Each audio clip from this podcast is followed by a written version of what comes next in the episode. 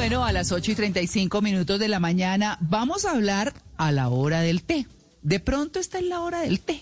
Yo los domingos soy de chocolatico, pero el té, por supuesto que está todos los días en el menú de muchas, muchas, muchas personas, además porque es una bebida milenaria, eh, tiene historias acerca de su procedencia, la que más se ha aceptado es la de la China, los japoneses tienen su propia historia, pero en fin, en todo caso, lleva miles de años en las mesas de la humanidad podríamos decirlo así.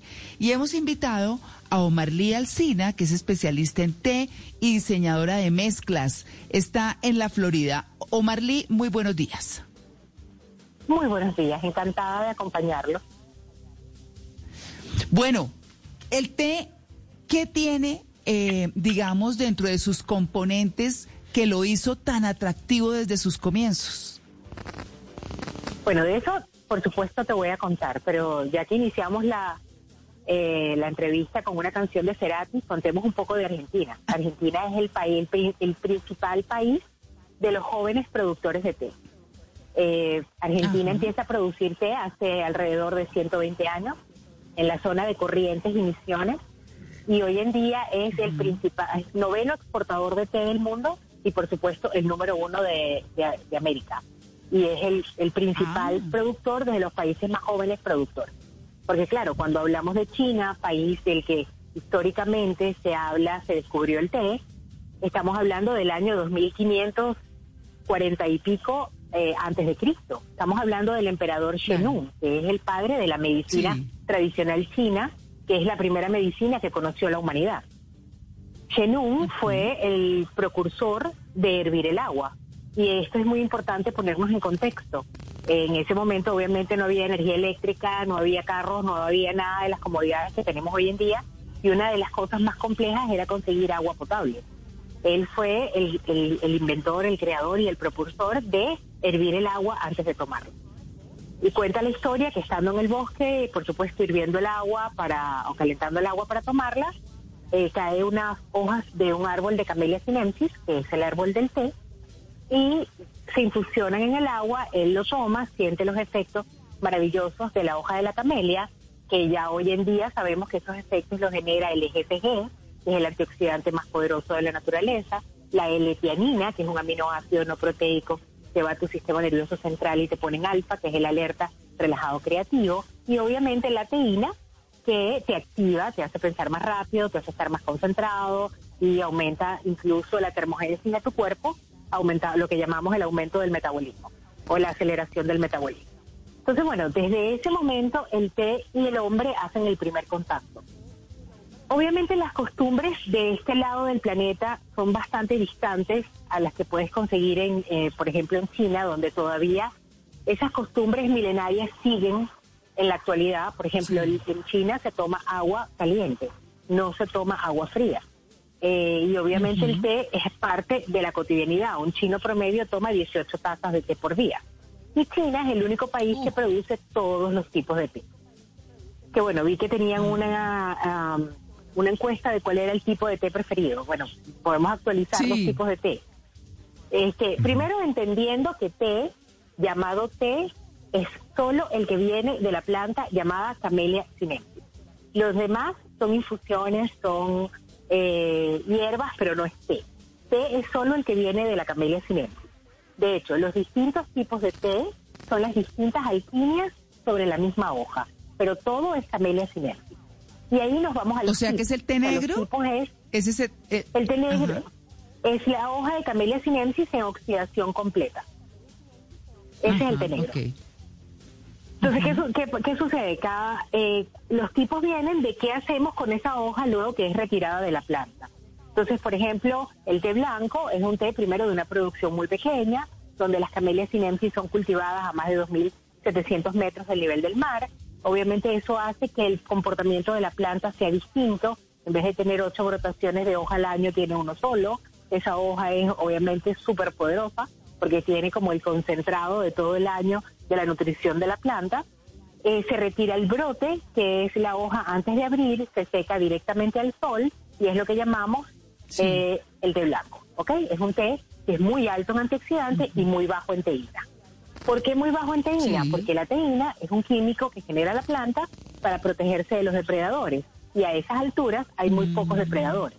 Entonces la producción de, de, de, teína de esa planta es muy baja. El resultado es que el té blanco es un té muy bajo en teína y al contrario muy alto en antioxidantes.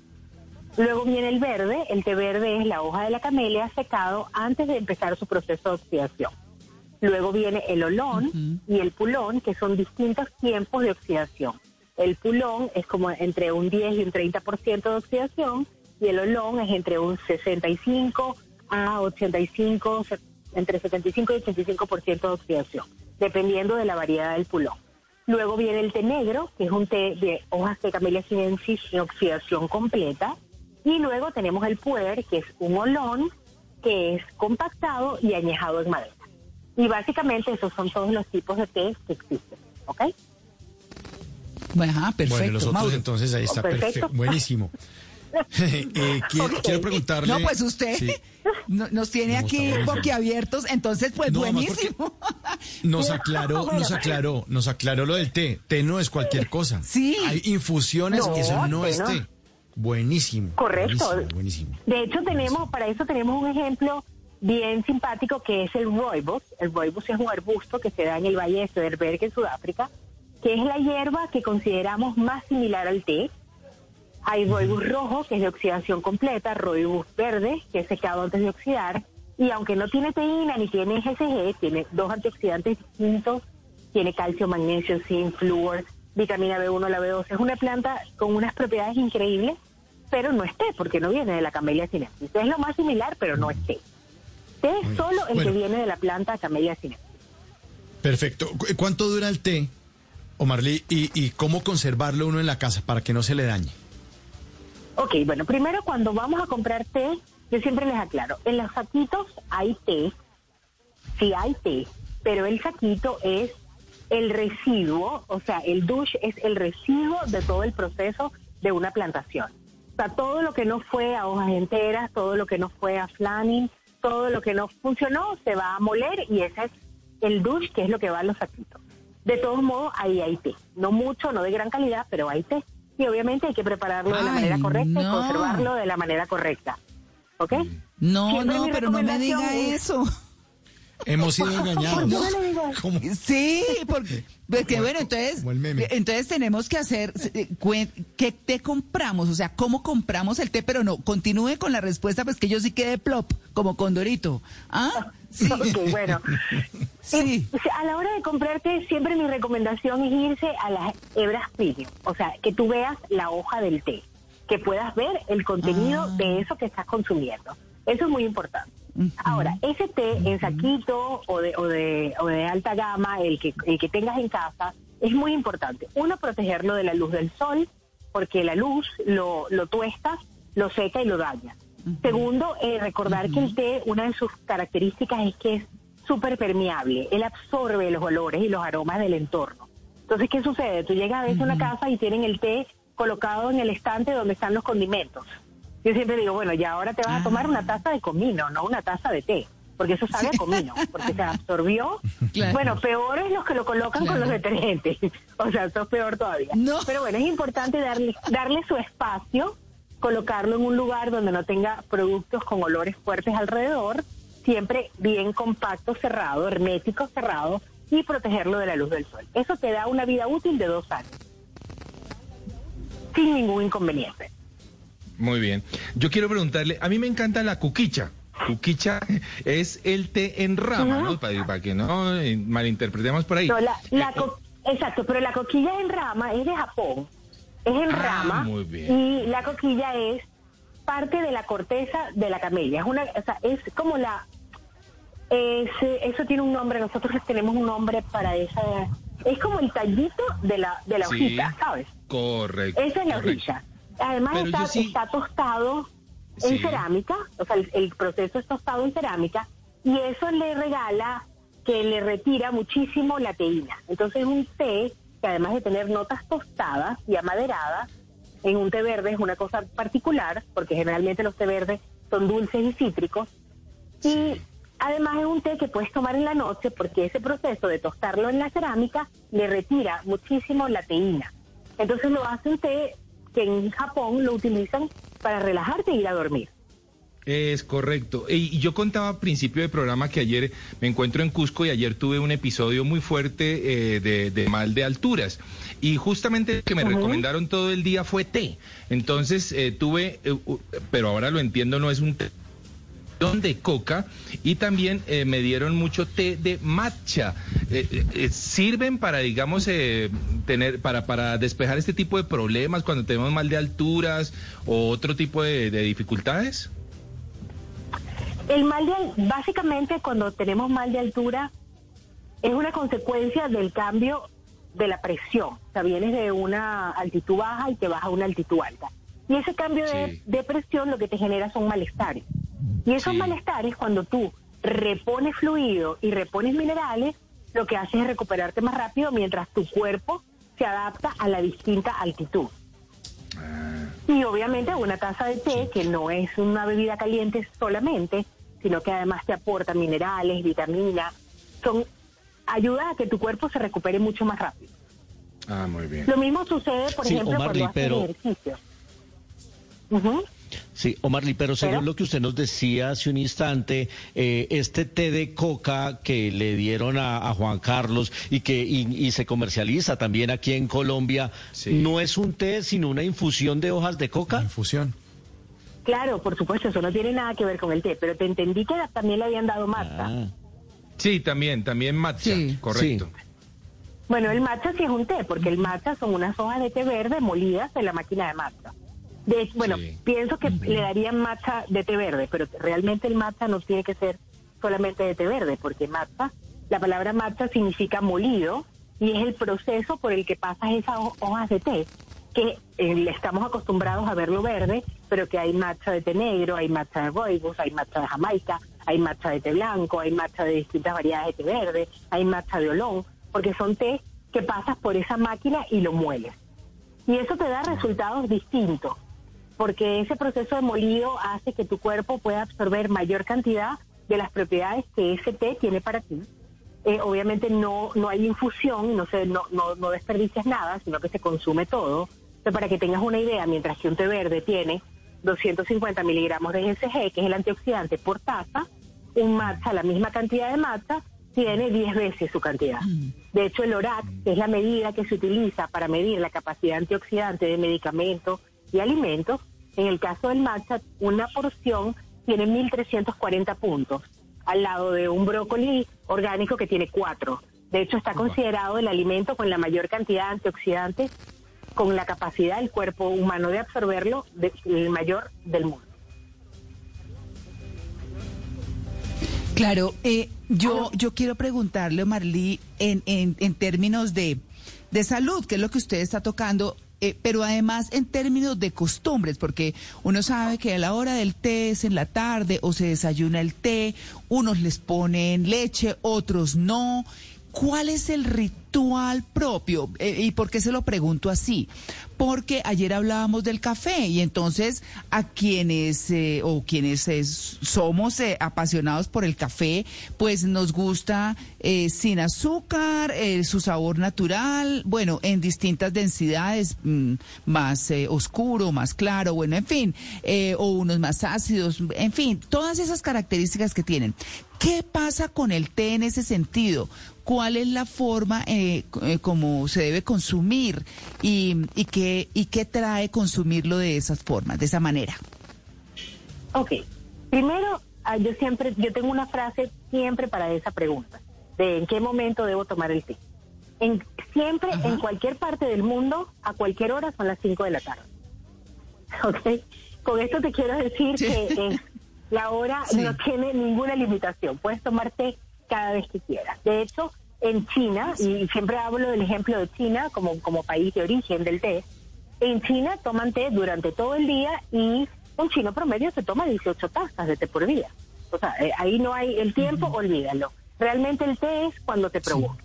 Ahora, aquí sí nos vamos a apoyar en las variedades. O sea, en la mañana lo usual es que quieras despertarte, levantarte, activarte, actividad que hacemos cotidianamente con el café. Y está bien, y está perfecto. Nadie que tome café debe dejar de tomar café para tomar té, al contrario, debe incluir el té y tomar los dos. Y como así, como en China ahorita hay unos, los últimos 20 años hay un crecimiento del consumo del café impresionante y ellos también están tomando café. Mm. Así que no hay ninguna limitación. El té no es para sustituir el café. El té es para agregarle más cosas a tu vida, igual que el café. Eso hay que dejarlo muy claro. Eh, en la mañana, por ejemplo, un chai, que generalmente los chai tienen base de té negro, o cualquier té negro, es fantástico por la mañana porque es muy alto en teína. Entonces, ¿qué pasa? Como es muy alto en teína, vas a tener una, tu cuerpo va a tener un despertar más parecido al que estás acostumbrado con el café. Si además de eso a ese té tú le agregas un toque de leche, de la leche que uses, tú lo que le estás agregando es grasa.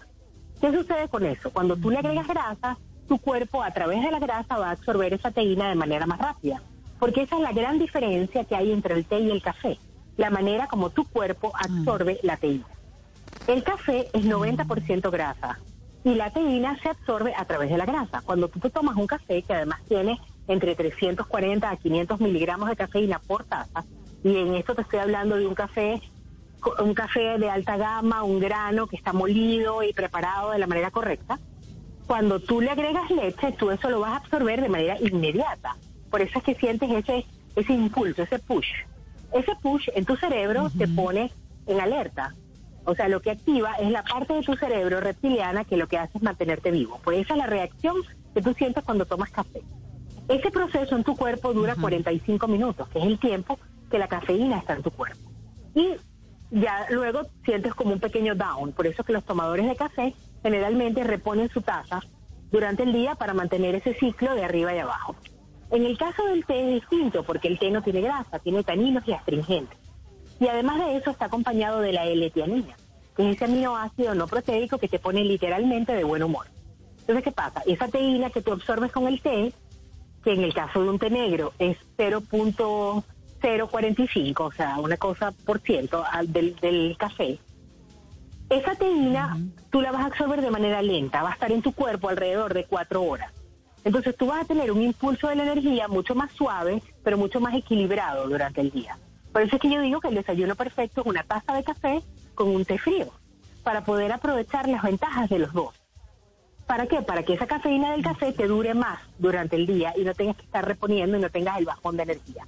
Entonces, ¿qué pasa? Cuando tú tomas té, absorbes la energía de manera mucho más lenta, porque la teína la, lo haces, lo vas absorbiendo lentamente y además tienes la l que lo que hace es activar el alfa, el alerta relajado creativo. Esa es básicamente la diferencia entre los dos productos. Cuando tú le agregas leche a tu café, tú absorbes más rápido esa teína y tu sensación corporal se va a parecer un poco más a la que sientes con el café. Ese es el té ideal para la mañana, ese o un matcha. Porque el matcha, por la capacidad que tienes de absorber ese té molido, tú absorbes 10 veces mayor teína de la que absorberías de un té verde de taza, o sea, infusionado. Entonces también el matcha es una buena opción para la mañana por la cantidad de teína que puedes absorber y si le agregas leche vas a tener el mismo efecto. Esa absorción va a ser más rápida. Luego tienes las otras variedades durante el día. O sea, por ejemplo, un olón es un té ideal para acompañar la comida. Porque el olón tiene características en su media oxidación que ayudan a la digestión, sobre todo a la digestión de las grasas. Entonces, ¿qué sucede? Cuando tienes un almuerzo muy pesado y lo acompañas con un olón frío o te tomas un olón caliente después de comer, como acostumbramos a hacer con el café, una de las cosas que va a pasar es que tu digestión la vas a sentir mucho más ligera. O sea, te va a permitir levantarte e ir a hacer otras cosas. No vas a sentir esa pesadez que sientes cuando tienes una comida muy pesada. Luego tenemos el té verde, que lo podemos utilizar. El té verde es un té que tiene teína, no es un té para dormir, pero es un té con una teína bastante baja, un antioxidante bastante alto, una L-teanina muy alta, así que es un té básicamente que puedes tomar a cualquier hora. Yo nunca lo recomiendo en la taza caliente antes de ir a dormir, pero si no tienes ningún problema para dormir, a lo mejor hasta puedes usarlo.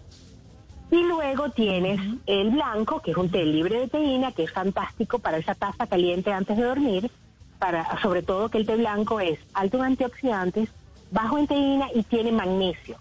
El magnesio, que es un mineral que participa en muchos procesos de tu cuerpo, en uno de los que participa es en darte un sueño reparador. Entonces la taza ideal para antes de dormir es un té blanco. Bueno, ¿y cuáles serían? Ah. ¿Cuál sería? Adelante. No, no, no, que cuáles serían esas recomendaciones. Sí, ah, ok, ok, ok, ok. Eh, eh ¿Cuáles serían las... Sí. Disculpe. Negro en la mañana, negro en la mañana, olón al mediodía, verdes en la tarde, blanco para dormir. Pero luego tenemos un señor muy ah. interesante, que es el puer, que es el té añejado en madera. Ese té es muy particular porque ese té, aunque tiene teína, tiene una combinación de aminoácidos que es muy poco usual conseguirlo en algún alimento, que es la L-tianina y el GABA. ¿Qué sucede con esto? Es un té fantástico porque te ayuda a bajar los niveles de cortisol. Es un té que te ayuda a relajarte. Es un té que te ayuda a estar muchísimo más concentrado. Es un té además que trabaja directamente sobre, sobre el hígado, sobre la grasa en el hígado. O sea, nosotros que tenemos esa alimentación tan como, tan con niveles de grasa fuertes, o sea, esa cocina de nosotros así rica, sustanciosa, eh, como de comida de verdad, ¿sabes? Y te lo digo porque yo vivo en los Estados Unidos y la diferencia entre la comida eh, que, está manufacturada y esa comida de verdad a la que nosotros estamos acostumbrados en Latinoamérica. Bueno, generalmente tenemos problemas de colesterol, tenemos problemas de triglicéridos, tenemos problemas de hígado graso, porque bueno, somos un poco apasionados no solamente en lo que hacemos, sino también en lo que comemos y la cantidad que comemos. Bueno, el puer es un ideal para nosotros, porque te ayuda a eso, a evitar que la grasa que consumes se acumule alrededor del hígado, haciendo preventivo para el hígado graso, te ayuda a bajar los niveles de cortisol, te ayuda a bajarlos por el tema de los, de los dos aminoácidos que tiene, te ayuda a bajar colesterol, triglicéridos. Bueno, de hecho, en la medicina tradicional china, al puer le dicen el elixir de la vida eterna. Para que tengas una idea. ¿Sí? Ay, bueno, pues está buenísimo y los orientales sí que nos lo muestran, ¿no? De todas maneras. Pero, eh, pues bueno, la verdad, Omar, Omar Lee, es que eh, nos ha encantado esta entrevista, nos ha orientado muchísimo sobre una bebida que ha estado por siempre con nosotros, pero que de pronto no conocíamos tan a profundidad. Muchas gracias por su atención con En Blue Jeans de Blue Radio. No, de verdad encantadísima y un placer de poderlos acompañar y bueno, y de compartir esta información, porque una taza de temas por día, no te imaginas todo el bien que hace la humanidad. De hecho, la camelia sinensis es la planta, es una de las pocas plantas en el planeta que toman óxido de carbono y expulsan el doble de oxígeno. Así que entre más producción de té vamos a tener un mejor planeta, más familias que van a vivir mucho mejor, así que, y además muchísima más salud. Así que todos por lo menos a tomar una taza más de té por día. Claro que sí. Muchas gracias. Es eh, 8 y 58 minutos de la mañana. Estuvimos con Omar Lía Alcina, experta en test, maravillosamente eh, eh nos contó sobre esta bebida que, bueno, ha estado con nosotros mucho tiempo y que nos trae mucha salud. 8 y 58, ya regresamos. Estamos en Blue Jeans de Blue Radio.